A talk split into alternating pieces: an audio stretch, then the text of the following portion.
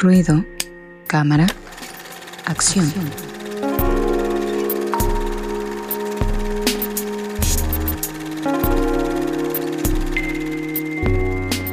Amigos, qué bueno que están otra vez. Digo, qué bueno que continúan con nosotros. Estamos ya en la sección de ruido, cámara, acción. La sección de cine con Fabián Rosas. Amigo, ¿qué películas traes? Por cierto, una que muy inquietante, ¿eh? la verdad. Y la otra, eh, no sé si llama mi atención. De pronto me pareció un poco cursi. No lo sé. A ver, Cuéntame, con, convénceme de ver esta película. Pero bueno, adelante con la que quieras empezar, amigo. Pues sí, quería empezar con una serie que creo que supongo que es la, la, turbia. Eh, The Tear Day se llama. Es, este, es protagonizada por Jude Law y Naomi Harris. Este, Jude Law es conocido mucho por Regreso Cool Mountain, Closer o Mr. Ripley. Y Naomi Harris, que es, curioso porque como que ella siento que muchos la han de conocer, pero no saben que la conocen, porque salen en películas como Piratas del Caribe, en James Bond, o pues, la película que le dio su nominación a los que siento que es muy buena actuación, Moonlight, en donde es la mamá del protagonista, ¿no? Entonces es una actriz bastante chida.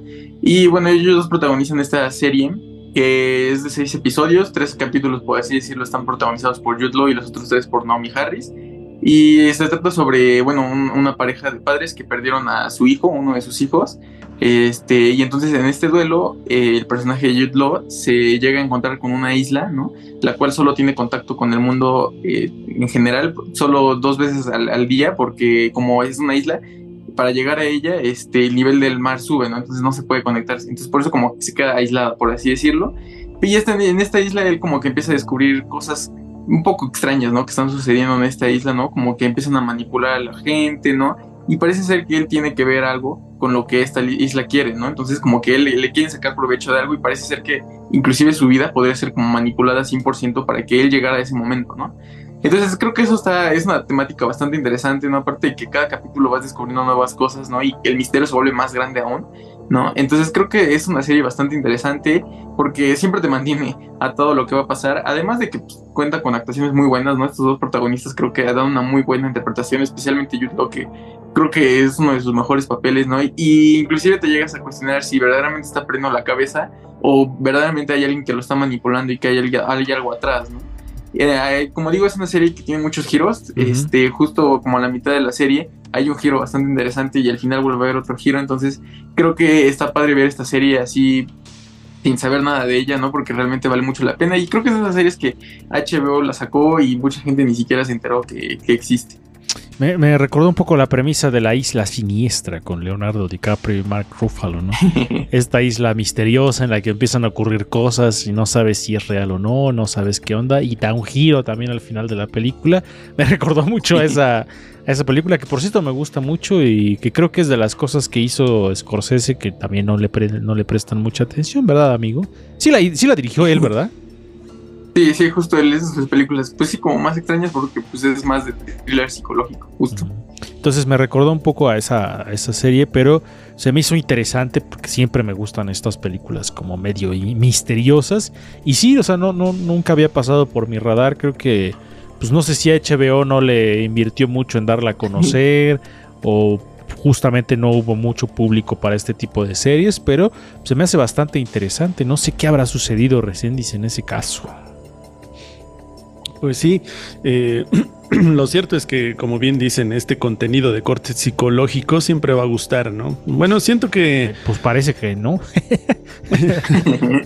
Eh, siento que mm, es algo que también se conecta íntimamente con nosotros, ¿no? Es como una realidad a veces de las que no queremos, que queremos evitar.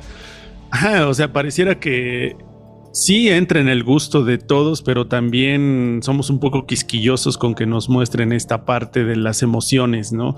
Eh, más de este tipo, ¿no? Que, si es real, lo, real y lo no real, ¿no? Eh, jugar con este tipo de, de situaciones o circunstancias creo que me parece interesante.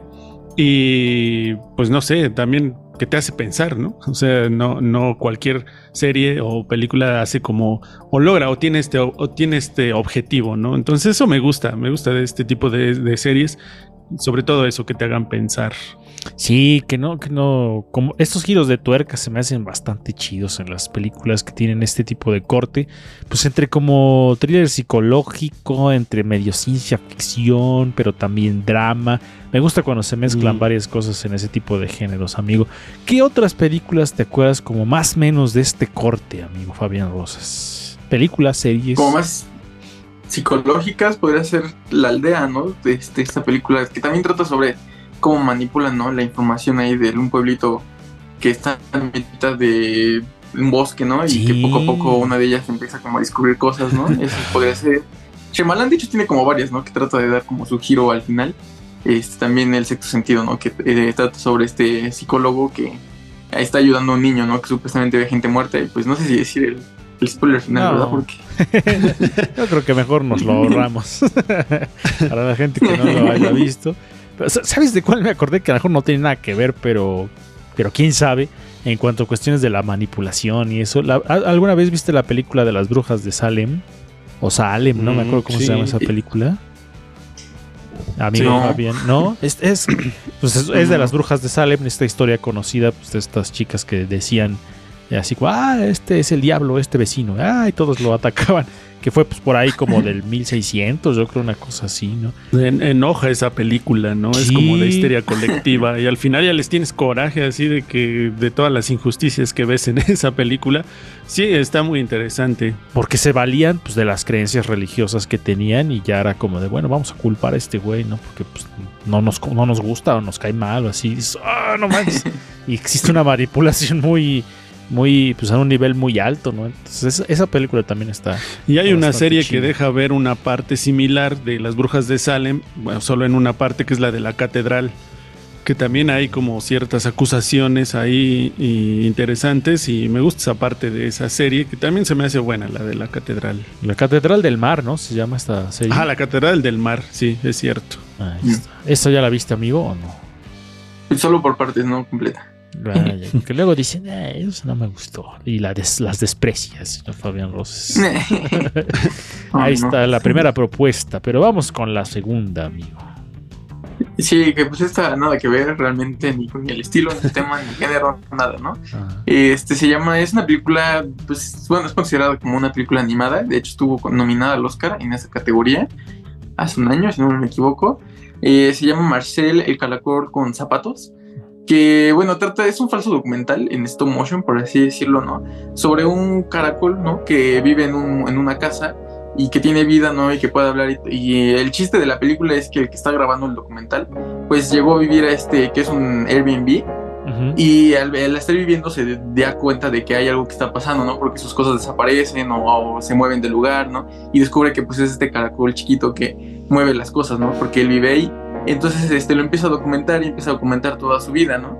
Es una película que podría ser como muy sencilla, ¿no? Porque realmente la trama es algo como muy, pues muy básico, por así decirlo, ¿no? Pero realmente creo que es muy, muy buena película, ¿no? Para empezar, la idea de que sea un falso documental creo que está muy chido, ¿no? Porque toda esa parte como que tan solo imaginar cómo lo hicieron ha de ser como interesante, ¿no? Porque el muñequito sí se ve muy, muy real, sí se ve como muy padre cómo se mueve. Y creo que la película trata de profundizar como cosas muy existencialistas que realmente está bastante chido, ¿no?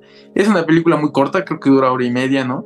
Y yo siento que era de las mejores películas nominadas el año pasado al Oscar, ¿no? Entonces creo que es una muy, buena película. Si quieren pasar un buen rato, si quieren reírse y creo que si quieren hacerse sentirse bien, esta es una, una película que es muy buena para eso.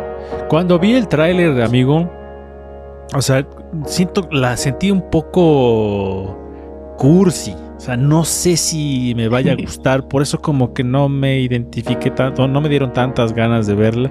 Porque de pronto la sentí como pues esta búsqueda de la vida y el propósito y este tipo de, de mensajes un poco eh, clichés, pero no sé. ¿Tú qué dices? ¿Si si es así o no? O sea, si tiene un tratamiento distinto. Ya, es que yo siento que quizás es algo que ya hemos visto en otras muchas películas, pero creo que lo padre es cómo lo tratan, ¿no? ujú. Eh, entonces, eso, creo que eso es como lo más padre de, de cómo lo llevan a cabo, ¿no? Y creo que eso es lo que vale mucho la pena de esta película. Eh, no sé, eh, Resendi, si, si, si le latió un poco ver esta, esta peli o no. Pues yo voy a decir algo al respecto. No la he visto, quiero verla. Ahora ya tengo ganas de verla por una razón. Quizá a otras personas se les haga un poco tonto o infantil, no lo sé. Pero aquí a la casa, en tiempos de lluvia, siempre llegaba un sapo. Para mí era el mismo sapo, cada año. Obviamente, pues no tengo nada para decir que sí lo era, pero siempre llegaba un sapo, un sapo que se paraba en la puerta y estábamos ahí, Nina, mi gata, el sapo y yo. Y Nina ya hasta se había acostumbrado a verlo, ¿no? Y ahí estaba el sapo en la entrada. Y yo decía, ¿por qué siempre está el sapo en la entrada? Y no hacía otra cosa más que estar ahí en la entrada. Y luego ya cerraba, ¿no? Y al otro día, pues ya llovía, no movía yo el sapo ni nada. Y al otro día volvía a estar en la entrada. Y así fueron como dos, tres años. Y yo digo, qué raro, o sea, se me hace muy, muy extraño que el mismo sapo, ¿no? Este, pues eh, para mí era como un visitante. O sea, y ahora que mencionas esto, se me hace como muy increíble el pensar que, puede haber un, caracol o un animal, ¿no? Porque ahora pasó que se llenó de caracoles aquí en, en la casa, hubo mucho caracol pequeñito, pero hubo mucho. Y, esa idea de que puedan meterse o tener vida o puedan interactuar de manera humana, se me hace muy interesante eso. Eh, pues es como muchas veces lo hablamos del estilo que tiene Agnes Barda de verla en lo cotidiano y en la simpleza, las historias, ¿no? Que puedan. Y si no, a lo mejor si tú tuvieras la oportunidad de hacer una película, pues tomarías como protagonista a este sapo que visita. Pues así este director, ¿no? Supongo que tomó esta historia imaginándose este caracol que está ahí en su casa y que a partir de ahí se genera una historia, ¿no? Entonces por esa parte se me hace interesante también, pero les digo, no lo sé si es como para mí este tipo de películas. Tendría que entrarle porque uno nunca sabe, ¿no? A lo mejor dices, ah, como que no, pero ya la ves y dices, ah, cambia totalmente tu mundo y a lo mejor hasta te deja un mensaje, amigo Fabián Roses. Sí, yo siento que es esas películas, ¿no? Que como que podrían parecer como muy sencillas, muy, este, pues muy básicas, ¿no? Como muy de lo común, pero realmente como que terminan siendo películas que sí marcan mucho. Y bueno, un dato curioso, como metiéndose un poco en cómo fue realizada esta película, esta película originalmente se hicieron unos cortos con este personaje, ¿no? Eh, y estos cortos se volvieron como muy virales, lo que dio como la oportunidad de que se hiciera una película.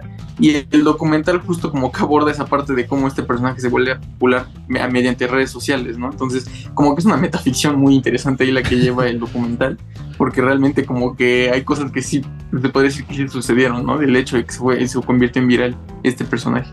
No es como este otro documental, no creo que sí es como un documental, el de mi maestro, el pulpo.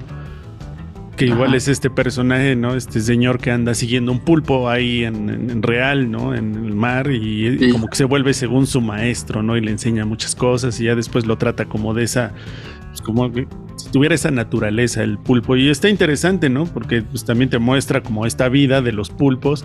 Entonces algo similar se me hace. Mm, amigo, sí, justo. Y también siento que es caja como un estilo de documental como más pues no sé, como que de algo muy sencillo, como lo es un pulpo, aborda como un una reflexión de vida muy compleja. Pues como dices, ¿no? De estas películas que te quieres pasar un buen rato, así como que tienes ganas de sentirte bien, pues está perfecta para que la vea yo creo que toda la familia, amigo Fabián. Sí, justo, la verdad es que creo que sí es una película que puede dejar un muy buen mensaje, aunque eso sí, bueno, creo que sí es un poco lacrimógena, la verdad. Tiene escenas muy sentimentales, pero sí considero que es una película que vale mucho la pena ver. Perfecto, entonces, ¿dónde las podemos ver? Ambas, tanto The Third Day, la serie, y este Marcel with the, the with the Shoes están disponibles en HBO Max. Perfecto. Pueden ustedes contratar a HBO Max por 170 pesos al mes. no nos pagan nada, pero pues ahí está el dato por si ustedes quieren y podrían ir haciéndole así que pago un mes una plataforma y luego la cancelo y luego pago otra y así. Es lo bueno que te da este tipo de pagos a través de las plataformas. Ahora vamos con la cápsula de